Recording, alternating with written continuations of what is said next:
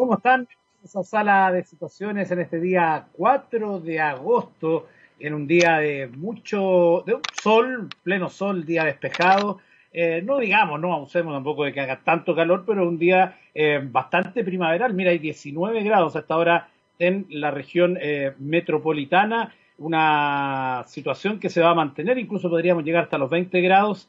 Y mañana se esperan algunas gotitas, eh, por lo menos hay en el pronóstico algo de sol y luego incremento de nubes y chubascos pasajeros por la tarde, que no, se, no llegarían a más de un eh, milímetro, así que es, bien, bien em, poco lo que eh, caería de agua, pero de todas maneras eso está en el pronóstico para esta para este día miércoles. Bueno, vamos a hablar hoy de distintos temas. Le adelanto que en los próximos minutos vamos a tener una entrevista para hablar del masivo hackeo que sufrió Twitter, las implicancias en términos de ciberseguridad, también eh, los escenarios que se abren en torno a ello con un interesante invitado. Pero primero vamos a revisar algunas noticias em, que me parecen muy relevantes. La primera de ellas tiene que ver con WhatsApp, que está probando en algunos usuarios una función que va a permitir verificar los mensajes reenviados para averiguar si tienen información falsa un nuevo paso que da WhatsApp eh, buscando eh, frenar esta locura que es el reenviado que eh, generalmente termina con información que es falsa o con información que es imprecisa, con información que genera urgencia, con información que genera miedo, con información que puede provocar una serie de inconvenientes en la población. Así que parece una buena medida. Recordemos que ya el año pasado WhatsApp limitó la cantidad de veces que uno puede reenviar un reenviado. O sea, cuando usted recibe un reenviado, antes lo podía reenviar a Pedro, Juan y Diego sin ningún problema. Hoy eso está limitado y evidentemente que ha ayudado de alguna forma a evitar que se propague esta información falsa. Claro, tú dices, bueno, por último le saco un pantallazo y lo, y lo, y lo guardo como imagen y lo mando de nuevo. Sí, pero por lo menos tienes que hacer un par de pasos más que simplemente reenviar.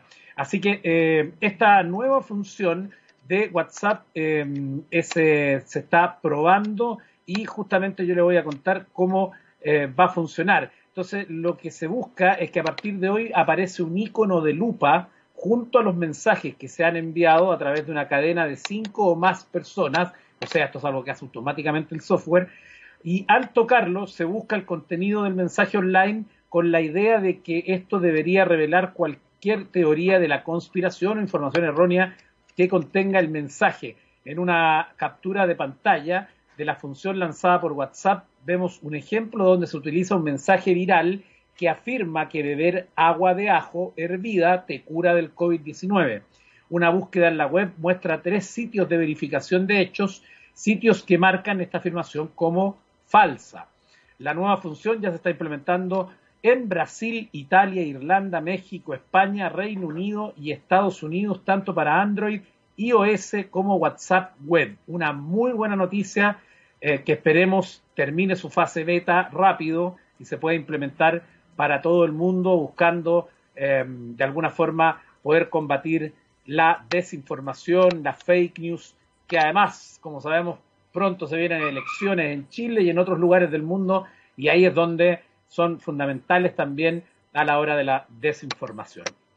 Vamos a hablar también hoy de algunos fraudes y eh, phishing que están eh, en nuestro país de los en las últimas horas para tener atención, para darle este dato útil. Eh, el primero de ellos tiene que ver con una campaña de phishing que se está difundiendo a través de un correo electrónico que supuestamente proviene del Banco de Chile, donde el atacante intenta persuadir a las personas que reciben el mensaje como siempre, para que utilicen un enlace adjunto en el cuerpo del correo. El mensaje indica que la persona puede acceder a un aumento de cupo de su línea de crédito o tarjeta de crédito al seleccionar el enlace para consultar si dispone del cupo extra. La persona es redirigida a un sitio fraudulento donde se exponen las credenciales bancarias. O sea, el phishing clásico. Yo eh, pongo un mensaje asociado además a cómo está la situación hoy en nuestro país eh, económicamente. Hay mucha gente que seguro ya con eh, la falta de recursos ha ocupado la línea de crédito, ha ocupado su tarjeta de crédito, no tiene más cupo. Y claro, si te llega un mensaje que dice aumenta online el cupo de tu tarjeta y o línea de crédito, em, es muy tentador. Ahora, como siempre decimos, eh, uno puede hacer distintas em, formas de evitar caer en estas cosas. Porque esto si le llega a un cliente del Banco de Chile que está en las condiciones que yo estoy señalando, podría ser tentador que yo presione ahí y ver si califico para un aumento de la, tarjeta de crédito o de la línea de crédito. Pero si usted ve el mensaje, que lo pueden ver en donde los muchachos de cecirt.gov.cl que reportan este phishing, en el texto aumenta online el cupo de tu tarjeta, tarjeta está escrito con mayúscula, lo cual no corresponde, y después eh, crédito está sin tilde, por lo tanto, en línea de crédito. Entonces, eh, uno ya puede por ahí empezar a sospechar porque evidentemente ahí no hay una revisión ni siquiera de los textos.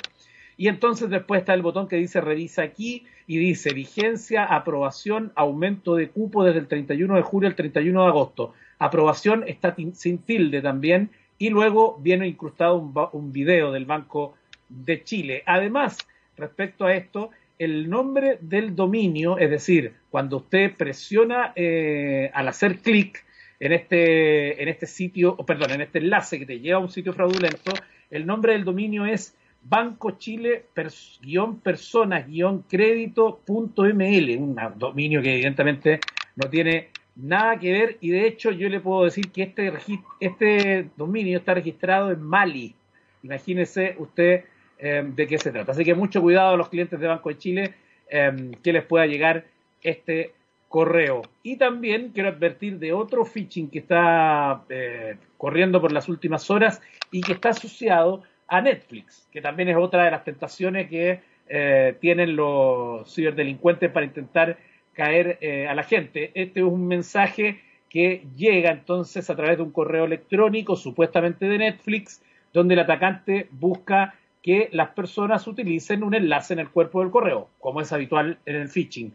El mensaje del correo indica que se registró un problema en el cobro del pago mensual del servicio, por lo que solicitan a la persona que reingrese los datos en el sistema a través de un enlace.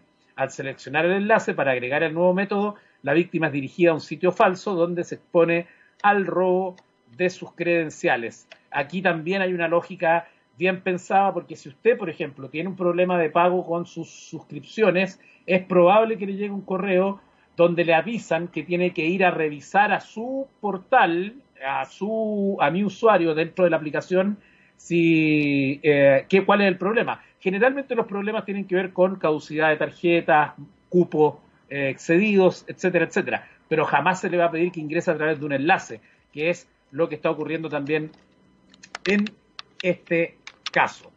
Bueno, y finalmente, eh, antes de irnos a la pausa musical, yo les quiero comentar algo que también me parece que es bien eh, llamativo y que además nos va a introducir al tema de Twitter, eh, aunque esto em, es de la Comisión Federal de Comercio, que acusó a la plataforma de usar datos personales de sus usuarios para mover publicidad. Esto no tiene que ver con el hackeo. Em, además de ese hackeo histórico que hizo que sus acciones eh, colapsaran, em, y que seguramente es un tema que vamos a abordar adelante en los próximos minutos en sala de situaciones con nuestro invitado. Eh, según reportan los colegas del New York Times, Twitter estaría por recibir una multa de entre 150 y 250 millones de dólares. Esto por violar la privacidad de sus usuarios entre los años 2013 y 2019. La Comisión Federal de Comercio, tal como reportan desde Digital Trends, sería la responsable de imponer esta sanción luego de abrir una investigación en octubre de 2019 luego que Twitter vinculara una base de datos de, con información personal de sus usuarios con un sistema utilizado por los socios publicitarios para posicionar anuncios.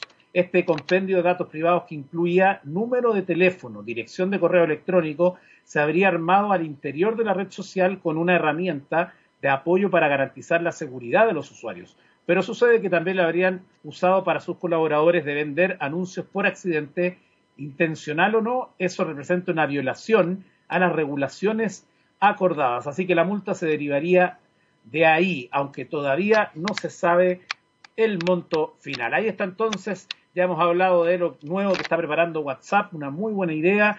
Eh, también Fitching que están en Chile y Twitter en otro golpe que recibe durante estas semanas. A la vuelta de la música vamos a estar hablando más detalles, conociendo más detalles de este hackeo increíble que sufrió Twitter hace unas semanas. nos vamos a ir hasta el año 1991, ahí nos vamos a encontrar con la banda Scorpions, que claro, ellos de inspiración de hard rock y heavy metal encontraron su mayor éxito musical en una balada que el año 91 logró estar por todos lados. Yo le, doy un dato. Esta canción fue elegida la número uno del año por Sábado Taquilla en Chile con el gran Jorge Aedo, el programa final que se hacía de recuento de todos los número uno del año. Wind of Change fue la número uno del año. Vamos a escuchar esta tremenda balada y volvemos a la sala de situaciones. Y esa gran balada de los 90 para saludar a don Kenneth Daniels, gerente general de White Defense, que nos va a acompañar en este capítulo para hablar de lo que ha sido este ataque masivo a Twitter y ataques en general con eh, su expertise. ¿Cómo estás, Kenneth? Hola Eduardo, ¿cómo estás? Saludos a toda la audiencia. Gracias por acompañarnos en este programa cada vez más escuchado de 4 a 5 de la tarde acá en txradio.com. Eh, Kenneth, hace unas semanas supimos eh, de este ataque a Twitter que eh, llamó mucho la atención por eh, la masividad y por, lo, por los afectados de este ataque. ¿no? Estamos hablando de 130 cuentas de personas muy influyentes y que además permitió realizar un fraude eh, importante y encendió las alarmas y las preguntas al tiro de todos de decir qué pasó aquí, cuál fue el error, cuál fue la vulnerabilidad y con el correr de las horas y de acuerdo a lo que la propia empresa ha señalado de manera oficial, no, no tuvo que ver con las máquinas en sí, sino que hay aquí inteligencia eh, social, hay un trabajo para poder engañar a los que trabajaban allí. Bueno, mira, eh, primero el, efecto que tuvo es, eh, yo creo que es incalculable, no, no por el monto que robaron, sino por el efecto que tiene, digamos. De hecho, en el, en el escenario de, del evento, la gran mayoría de los expertos eh, se pronunciaron, y repito, no por el monto, porque una semana, solo una semana después, Garmin tuvo un problema que superó por muchísimo el, monto que, al que hace referencia a Twitter. Sin embargo, es muy probable que el monto que, eh, que lograron captar a través de Bitcoin sea más de 120 mil dólares, que es lo que han reflejado. Eh, la, estimación, la estimación no formal, digamos, supera los 750 mil dólares posiblemente capturados a partir de, esto. Sobre todo por la cantidad de seguidores que tienen eh, eh, las personas que fueron objeto de, de, este, eh, de, este, de acto. Ahora, en el, en el escenario de, la, de cómo fue ejecutado el ataque, el ataque se centró inicialmente en... Es un ataque, como dijiste tú perfectamente, eh, de ingeniería social, en el que usaron técnicas de phishing como las que estabas comentando en tu introducción. Eh, son técnicas muy básicas, sin embargo son muy efectivas. Y en la medida que son más, eh, más trabajadas, el efecto que logran finalmente es el que quiere lograr el hacker. En este caso era capturar las contraseñas de los administradores de los sistemas.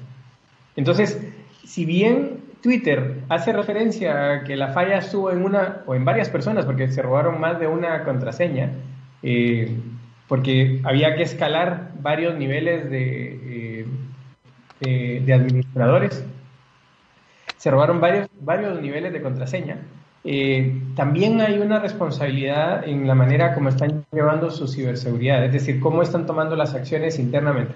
Una cosa es haber vulnerado a las personas y las personas acá probablemente sin mala intención, eh, que es lo que ha reflejado en, sí Twitter en sus comunicados, que hubo un intento de tomar información y lo tomaron. Y como ellos dicen en todos sus comunicados, un solo evento exitoso fue suficiente para causar todo el daño. Es decir, con capturar un dato fueron capaces de llegar hasta la cocina, como decimos nosotros, ¿verdad? Llegaron hasta la cocina y pudieron hacer el cambio en el menú y el cambio en todo lo que querían hacer. Entonces, el, escenario del ataque en sí, el, cómo fue orquestado, que ya las noticias apuntan a que un hacker de 17 años que fue capturado en, California es el que perpetró este ataque. Eh, y básicamente fue eso, un ataque de, ingeniería social. Ahora, los riesgos están una vez que, eh, el hacker logra tomar eh, estas claves. Porque eh, claramente Twitter no tenía los sistemas de monitoreo que permitiera identificar que había una actividad no autorizada con una clave de altos privilegios. Y por ahí viene el tema más o menos, si, lo, si, lo si tratamos de llevarlo al escenario tecnológico, cómo podría, cómo podría haberse detectado y y previsto que, sucediera en realidad, ¿verdad? Por ahí, por ahí va el tema. Claro. Oye, y Kenneth, además, durante estos días se ha conocido eh, algunas críticas o comunicados por parte de, o entrevistas que han dado algunos ex trabajadores de Twitter que señalaban que ellos hace cinco años atrás le habían dicho o le habían dado a conocer al propio Jack Dorsey em, cuál era el escenario y los peligros que se corrían por no eh, mejorar o modificar su, estrategia de ciberseguridad al interior de la compañía? Mira, es, es probable. Eh, sin embargo, yo te diría que el, error no está en, las medidas de seguridad hacia el exterior, digamos, sino tiene que ver con la limitación de, privilegios. Eh, por ejemplo, hay una tendencia desde hace ya un par de años eh, que apunta a que los administradores no deben tener privilegios sobre las plataformas que ellos mismos administran. Y eso suena hasta tonto, porque uno dice, pero ¿cómo no van a tener privilegios sobre las plataformas que ellos administran?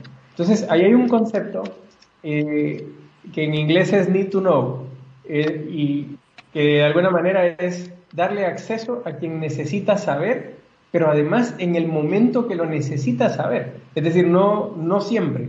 Entonces, un administrador debe tener permanentemente privilegios de un usuario estándar que hace uso de la computadora, que ve su correo y hace todo lo que tiene que hacer, pero que no tiene acceso a, elementos que son privilegiados o, que son confidenciales, digamos, a menos que sea necesario. Y en ese, en ese caso, eh, hay diferentes formas de aprobarlo. Puede ser a través de un sistema que aprueba a partir de un escalamiento de, condiciones, pero que generan una alerta que alguien está pidiendo un acceso privilegiado y además eh, tiene la capacidad de grabar la sesión de este usuario con privilegios.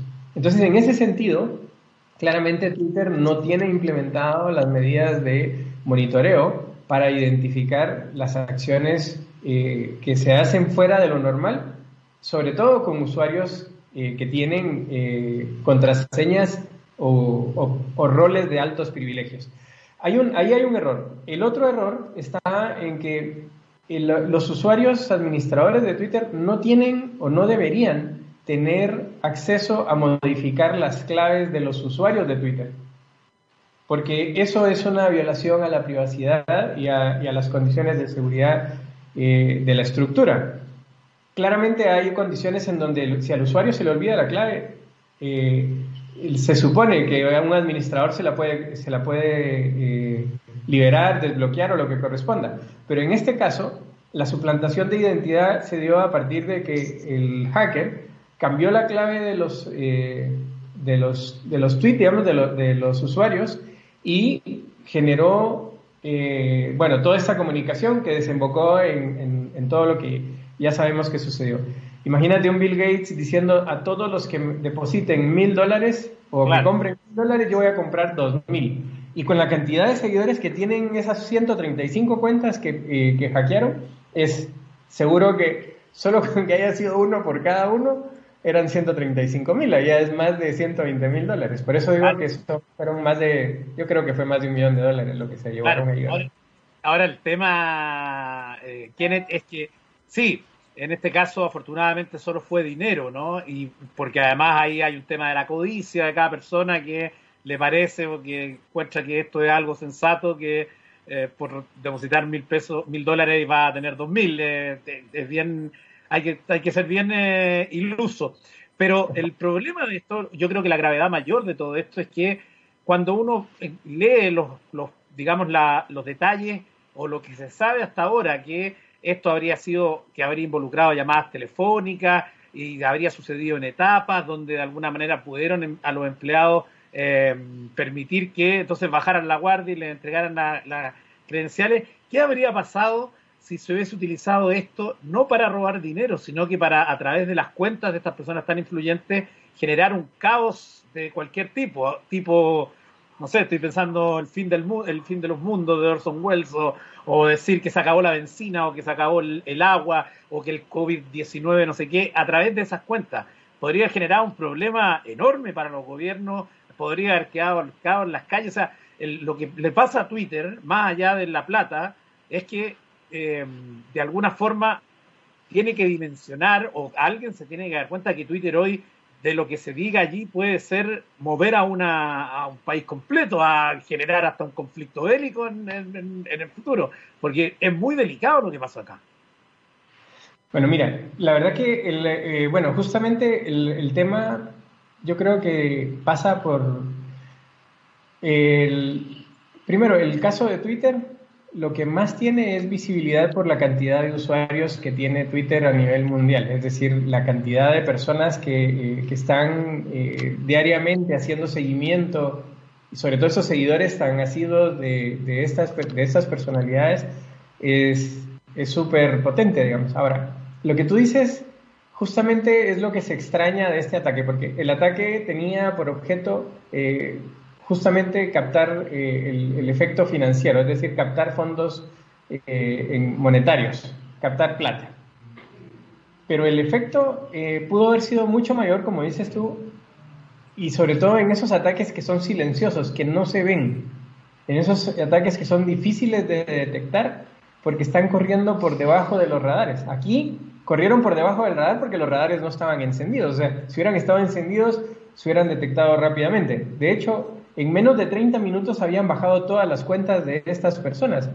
Pero si hubiera estado un hacker, por ejemplo, hubiera tomado eh, las cuentas, no hubiera hecho su implantación de identidad, si no hubiera empezado a mandar mensajes, como dices tú, mensajes progresivamente, eh, incluso en dos bandos, generando una controversia entre dos bandos o entre dos organizaciones, eh, y nuevamente, de manera silenciosa, le puede haber costado la vida a personas y, bueno, el daño podría haber sido muchísimo mayor. Entonces, en este caso, de alguna manera, también eh, el beneficio estuvo en la inexperiencia de este hacker. O sea, el hacker fue bueno haciendo la tarea de hackear. De, de poder, claro, de poder entrar y tomar. Pero fíjate que eh, los nuevos atacantes están divididos en dos grupos. El grupo que se hace de los accesos y el grupo que monetiza ese acceso. Entonces, en ese caso, el efecto puede ser muchísimo mayor, porque los que están, son expertos en monetizar, ellos hacen que ese, ese hacking, eh, que la verdad que fue tremendo, porque poder tomar, eh, vulnerar la confianza de las personas, eso fue, eso fue potente, sobre todo en una organización que seguramente, yo creo que tiene un programa de, de educación y de awareness permanente para que los usuarios estén en un estado de, de alerta. Haber llegado hasta ese punto es tremendo. Entonces, si él se hubiera aliado, se hubiera asociado con alguien que, que fuera experto en, en, monetizar ese acceso, el efecto podría haber sido muchísimo mayor. Porque el secuestro de información o el colocar información datos sensibles en la calle o colocar datos falsos, que también hablabas tú de la noticia de WhatsApp, cómo eh, están buscando limpiar de noticias falsas el mundo. En este caso era una noticia falsa, de hecho eh, el más famoso de, los creadores de Bitcoin eh, salió rápidamente a anunciar en el Twitter que no era real, que, que, pararan de pagar porque no estaba, no era real. Pero es ese, ese, ese tweet la gente lo tomó como no real. ¿Me entiendes? O sea, tomaban como real el de, el de yo doy mil y ustedes dan mil. Y el de este que decía que era real. Claro, entonces, pero ¿cómo es posible? Ahora, eh, de nuevo, volviendo al punto, claramente, si este ataque hubiera sido monetizado de una manera distinta, el efecto podría haber sido, eh, la verdad, imponderable. O sea, no podemos en este momento calcular cuál habría sido el efecto si hubiera sido en un contexto distinto. Y la verdad que eh, lo mejor del ataque de Twitter fue eh, la visibilidad que dio, porque claramente está poniendo eh, en, tela de juicio a todas las organizaciones que manejan este tipo de plataformas de redes sociales en donde las personas confían y publican cualquier cosa, o sea, literalmente cualquier cosa. Entonces, acá lo que queda a la vista es que se debe ser muy cuidadoso de lo que se lee y de lo que se cree también, ¿verdad? Claro que sí. Bueno, vamos a hacer una pausa musical y a la vuelta vamos a estar preguntándole a quiénes cuáles son los otros ataques que se están produciendo también a las empresas, porque si a Twitter le pasa algo así, o sea, cualquier otra empresa queda evidentemente eh, con la tarea de em, por lo menos revisar su eh, ciberseguridad. Vamos a ir a escuchar Gold on the Ceiling de la banda de Black Keys y estamos de vuelta en Sala de Situaciones. Vuelta en Sala de Situaciones, hoy que estamos eh, acompañados por don Kenneth Daniels, gerente general de White Defense. Ya hablamos del ataque a Twitter y de lo que significan y además probablemente el mejor ejemplo que vamos a tener en términos de masividad de la ingeniería eh, social en los ataques, pero también le queremos preguntar a quiénes qué otros ataques han crecido, se han ido viendo durante este año em, a las empresas. Kenneth. Bueno, mira, eh, la verdad que con, eh, con todo el tema de la, de la pandemia COVID-19, o como le llamen, ha sido un tema realmente caótico. Eh, desde phishing, el aumento en phishing, por todas las acciones eh, o por todo lo, que está correlacionado o, lo que está corriendo en paralelo con la situación. Eso ha generado una condición eh, extrema, te diría yo, en el aumento de phishing y se viene todavía, creo yo, mucho más. justo como tú mencionabas al inicio del programa, en, el phishing ha llegado a un nivel de profesionalismo o de perfeccionar eh, el escenario, aunque todavía cometen algunos errores porque hacen tan rápido las campañas y la cambian tan rápido que siguen cometiendo errores en cuanto a los formatos, las imágenes no son de muy buena calidad, pero en general las personas no se están deteniendo a, pensar o a analizar la situación que les está llegando. Lo que ven es una tremenda oportunidad, hacen clic y terminan comprometiendo eh, sus datos, los datos de la organización o de, o de toda, eh, o, de toda la, eh, la comunidad, digamos. el caso más reciente, y, o mejor, no el más reciente, pero el más notorio fue el de Garmin hace una semana, más o menos hace casi 10 días, que un ransomware los afectó y justamente llegó a través de un correo y un usuario igual, de manera ingenua, un usuario de Garmin, un administrador, le hizo clic y eso provocó que se encriptaran todas las bases de datos de Garmin. El efecto ahí fue, como decías tú, el que pudo haber tenido el de Twitter, porque eh, las bases de datos de mapas para navegación aérea, marítima y todo lo que tiene que ver con los GPS colapsó. Eh, y entonces todos los que estaban navegando en el mar o en donde fuera eh, se quedaron sin navegación. Entonces era, era realmente crítico. Más allá de los, de los que hacen deporte y, registran sus datos y sincronizan sus relojes, eh, que al final la preocupación de muchos era, ¿se van a robar mis datos? Pero aquí el tema era eh, netamente eh, capturar información. Garmin, la verdad que yo creo que no pensó en que, en que podría ser objeto de un ataque porque no tiene información confidencial de los clientes, porque la mayoría tiene cuánto ejercicio hizo y esas condiciones. No tiene nada que ver con la parte económica. Sin embargo, ahora está Garmin Pay, que ya es un elemento de pago. Entonces, el ataque estuvo centrado en poder captar fondos. Y fue, fue un buen golpe porque eh, al menos le pagaron 10 millones de dólares por recuperar los datos de Garmin y se demoraron cerca de 5 eh, días para poder estabilizar las plataformas. Eso que le pasó a Garmin le está pasando a muchas empresas de todos los tamaños eh, que hay, tanto en Chile como en cualquier otra parte del mundo.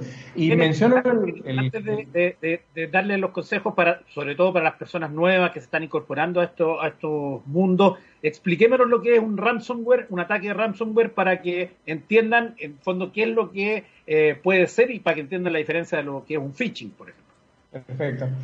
Bueno, bueno, ahí, fíjate que ahí hay una tremenda diferencia. El phishing no es, en realidad el phishing no es un ataque, eh, el phishing es un medio para generar un ataque. Eh, eh, por ejemplo, el phishing puede ser usado para capturar información, para suplantar identidad, para robo de, de contraseñas. entonces, el phishing es un medio. mientras que el ransomware es un ataque.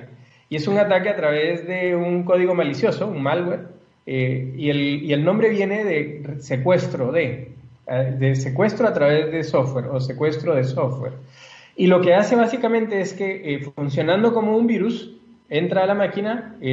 aquí lo crítico es que todavía sigue siendo necesario que los usuarios le den clic al phishing, perdón, al, al ransomware para que el ransomware tome acciones o que se cumpla alguna condición dentro de la máquina para que ese malware o ese software, digamos, pase a encriptar. Lo que hace es que encripta los datos que están contenidos, ya sea en toda la máquina o en parte de la máquina, porque puede ir a buscar ciertos archivos específicos. Por ejemplo, hay, malware, eh, hay ransomware que encripta solo fotografías, hay otro que encripta solo eh, documentos y hay otros que encriptan todo el disco. Y a partir de eso, despliega un mensaje que dice, sus datos han sido secuestrados o han sido encriptados, para recuperarlos debe pagar acá. En el caso de, la mayoría de los, usuarios que han sido eh, vulnerados, la mayoría no paga, eh, pierde los datos o tiene un backup y recupera los datos. Pero en el caso de, clientes o de usuarios como Garmin, decidieron pagar porque la cantidad de datos que debían recuperar superaba el tiempo que podían estar fuera de operación. De hecho, es muy probable que a Garmin el, el, gobierno de Estados Unidos le ponga una multa por pagar los 10 millones de dólares y la multa puede ser hasta de 200 millones de dólares por haber pagado a secuestradores de datos. Entonces, ahí, ahí viene el tema. Entonces, el ransomware hace Es un tema gigante, en el fondo, es porque para que una compañía como Garmin eh, decida hacer eso, eh, estamos hablando entonces de la importancia y lo grave del ataque eh, y además porque se mete en este otro problema eh, con el gobierno, ¿no? Sí, hay un, hay un tema legal porque las empresas están obligadas a notificar que fueron víctimas de un ataque y no pueden, o sea, deben pedir el apoyo. De hecho, aquí se involucró el FBI y todas las agencias que podían ayudarlos, pero la verdad que ellos necesitaban recuperar el estado de operación y decidieron pagar, a pesar de que ahora van a ir a apelar la multa y todo lo que tienen que hacer, pero es probable que finalmente no se las corran, pero con, eh, conociendo al gobierno de Estados Unidos y cómo aplican las, eh, las condiciones legales, lo más seguro es que le van a cobrar una multa, tal vez no total, puede ser reducida, pero igual yo creo que la van a pagar y eso no necesariamente va a ser noticia, digamos, ¿verdad? Ahora, eh, ¿por qué menciono el tema del ransomware? Porque al igual que el phishing, que, que, afectó, porque el phishing fue solo una parte de lo que provocó que Twitter cayera o que los empleados de Twitter cayeran en este escenario. Lamentablemente, y digo lamentablemente porque eh, el efecto de las personas dentro de la cadena de valor para generar o para eh, poder eh, tomar las, las, las, condiciones, la situación bajo control, el elemento clave es la persona. Los individuos que están interactuando con el computador personal son la clave. Y estas personas normalmente eh, bajan la guardia en, condiciones eh, que no son estándar. Y los empleados están trabajando remoto, eh, la comunicación es, es, irregular. A partir de esto empiezan a haber condiciones que se generan en donde las personas empiezan a ser cada vez más vulnerables. Entonces lo primero para las personas es entender que la comunicación, si hay una petición que pareciera que viene de mi jefe o que viene de alguna persona que está pidiendo que entregue algún dato, que normalmente, ojo aquí, que normalmente no me piden, lo mejor es llamar, agarrar el teléfono, llamar y preguntar, mira, ¿tú estás necesitando este dato? Porque se pierde menos con la verificación y posiblemente con el reto, lo van a regañar posiblemente por llamar a, medianoche. Y, y además, es muy difícil que lo llamen a medianoche para pedirle la clave de acceso eh, a, un administrador, digamos, a menos que, tengan algún problema específico. Y si no me entero que hay un problema, lo más seguro es que, no se necesita. Ahora, eh, bueno, ese es el primero. El segundo, y esto es para las empresas, lo ideal es que la segmentación de los privilegios sea un hecho. Es decir, que las personas tengan acceso a lo que necesitan saber o a lo que necesitan tener acceso y en el momento que necesitan tener acceso. Y en ese sentido, por ejemplo, eh, si estamos hablando de las claves de clientes, los administradores del sistema no tienen, eh, no deben poder eh, hacer cambio de la clave de esa persona. Hoy hay los sistemas automatizados para cambio de clave permiten que el individuo interactúe con la plataforma, lo cual hace que el administrador de las claves salga del, salga del radar. No tiene por qué participar. Entonces, si yo tengo todavía a un, un super administrador que cambia las claves cuando él quiere, eh, eso es de alto riesgo. Entonces ahí estamos hablando de privilegios, la segmentación de privilegios es, es fundamental. Y para eso, bueno, hay sistemas, hay tecnologías, pero la base está en definir una política de segmentación de privilegios. Y el tercer tema es no confiar, es decir, eh, es necesario monitorear de manera permanente qué es lo que está sucediendo. Aquí entra desde la actividad extraña que se da fuera de horario o situaciones que suceden que nunca han sucedido o peticiones que se están haciendo que nunca se habían recibido o, cambios en el, en el, volumen o en el horario o en el tiempo o cualquier otra variable que pueda hacer que la condición eh, cambie de un momento a otro y que se podría considerar como anómalo o, o anormal, digámoslo así. Entonces, en ese escenario, esos tres elementos creo que son fundamentales para evitar eh, condiciones como la que le sucedió a, Twitter. Ahora, eh, todo esto implica o mejor dicho, hay posibilidad de protegerlo con tecnología. Hay tecnologías que están enfocadas a poder eh, generar una mayor segmentación de privilegios, monitorear los privilegios, grabar las sesiones de los usuarios con altos privilegios y además hay programas, nosotros justamente tenemos un programa de concientización para, para, las personas de las empresas para ayudarlos a subir el nivel de, de, apresto, la, la, condición de alerta que pueden tener frente a una condición crítica. Yo te diría que esos tres relacionados con lo que le sucedió a Twitter.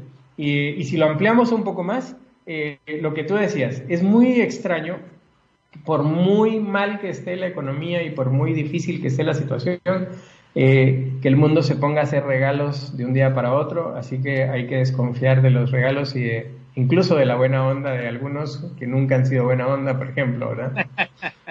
claro. Kenneth, eh, solo para terminar, eh, algo que me ha preocupado y que he leído en varias noticias tiene que ver con las VPN, que cuando uno trabaja en la casa es como el santo remedio, ¿no? O la gente cree que a través de eso entonces está súper, súper seguro. Y lo que hemos leído es varios hackeos que han existido con VPN, algunas gratuitas, eh, pero que con el fondo ponen en duda todo este sistema que parecía ser la santa solución para trabajar en la casa. Ya, mira, es, un excelente punto. Eh, justamente cuando partió todo el tema de la, del confinamiento, que las empresas se fueron a trabajar a la casa, el esfuerzo principal estuvo de muchas de las empresas, sobre todo las muy grandes, en acelerar el proceso de activar las VPNs. Y en realidad el problema no está, en la, eh, no está solo en la comunicación, porque imagínate que, no sé, una empresa tiene 25 mil empleados o tiene 15 empleados, o sea, 15 mil versus 15 empleados. La situación es exactamente la misma, hay 15 o 15 mil personas que están trabajando remotos. Para poder capturar la, eh, la comunicación de uno de esos usuarios y saber cuál es el que tengo que capturar para tener los datos eh, es muy complejo. Entonces, ¿qué es lo que eh, está empezando a suceder cada vez más frecuente? Es que a lo que se ataca es al punto final, al endpoint, al computador, al usuario, y lo que hacen es que aprovechan la VPN para llegar hasta todos los, hasta el escenario completo a donde puede tener acceso ese usuario de manera normal. Entonces, Aquí, ¿cuál es la recomendación? De hecho, nosotros tenemos en este momento corriendo una, eh, una propuesta al, mercado, sobre todo a las, a las, empresas medianas, que son las más vulnerables en este sentido, asegurar el punto final, separar lo más posible a la persona de la responsabilidad de que ese punto final esté seguro. Es decir, ojalá con inteligencia artificial, con todos los elementos que aseguren que la comunicación puede incluso no tener VPN, pero que la comunicación está haciendo por la persona que dice ser y que está corriendo en una condición en donde ese endpoint, ese computador que está en la casa de alguien, está corriendo en una condición segura. Ese es un elemento clave. Y el otro, para las empresas que tienen más recursos, la recomendación es que creen espacios controlados de trabajo, en donde la VPN llega y se queda en un contexto controlado. Y en realidad el número de amenazas ha crecido. Y si yo, por ejemplo, me conecto a un repositorio que está en la empresa, en el data center de la empresa, y corro un, un ransomware, nuevamente hablemos del ransomware, lo corro y lo estoy corriendo allá, no lo estoy corriendo en mi máquina, y lo estoy corriendo a través de la VPN, o sea, lo que tengo es una conexión súper segura para ir a hacer daño a, mi, a mi propia infraestructura. Entonces ahí la VPN lo que ha provocado justamente es como, eh, como esto de, eh, ¿cómo era? El ajo, el caldo de ajo para curar el ah, coronavirus. El agua de ajo hervida. el agua de ajo para curar el coronavirus. Entonces es lo mismo, la VPN es el, el agua de ajo para, para evitar los, los ataques desde fuera de la red. La verdad que no, la VPN es segura siempre que, eh, o sea, sí asegura la comunicación, va encriptado todo lo que está viajando por ahí, pero también encripta los ataques, encripta el ransom, todo lo que puede llegar desde ese endpoint que seguramente o que probablemente no está adecuadamente asegurado. Ahí nosotros la recomendación es que se proteja del punto final. Y fíjate que ahí hay un punto, aprovechando todavía un par de minutos, las empresas más pequeñas creen que no tienen nada importante que les quieran hacer daño. El problema es que son las más vulnerables. Por lo tanto, los hackers cuando busquen a quién hacerle daño, entre hacer el esfuerzo de dañar a alguien que tiene, a una organización que tiene una gran infraestructura y que tiene versus, que tiene de todo, versus esta que tiene pocos niveles de seguridad y que, y que es accesible, seguramente van a optar por esta pequeña. Y le van a pedir lo mismo, le van a pedir el rescate, Posiblemente no 10 millones de dólares, pero sí suficiente como para poner en aprietos a la, organización. Entonces, todos, todos, sin excepción, eh, deben estar atentos a que, o debemos estar atentos a que esta situación eh, no, no, distingue entre color, raza, credo, tamaño, eh, preferencia de ningún tipo. Es, lo que busca es el que esté con la guardia baja para hacerle el mayor daño posible. Perfecto. Kenneth Daniels, gerente general de White Defense, amigo de la casa, Canta X Radio. Gracias por este contacto, por ayudarnos a entender lo que está ocurriendo a nivel eh, general en términos de ciberseguridad. Muy buenos tus consejos. Como siempre, los invitamos a conocer más de los servicios y productos que ustedes tienen en su página web. Muchas gracias, Eduardo, y un gusto saludarte y estar con ustedes.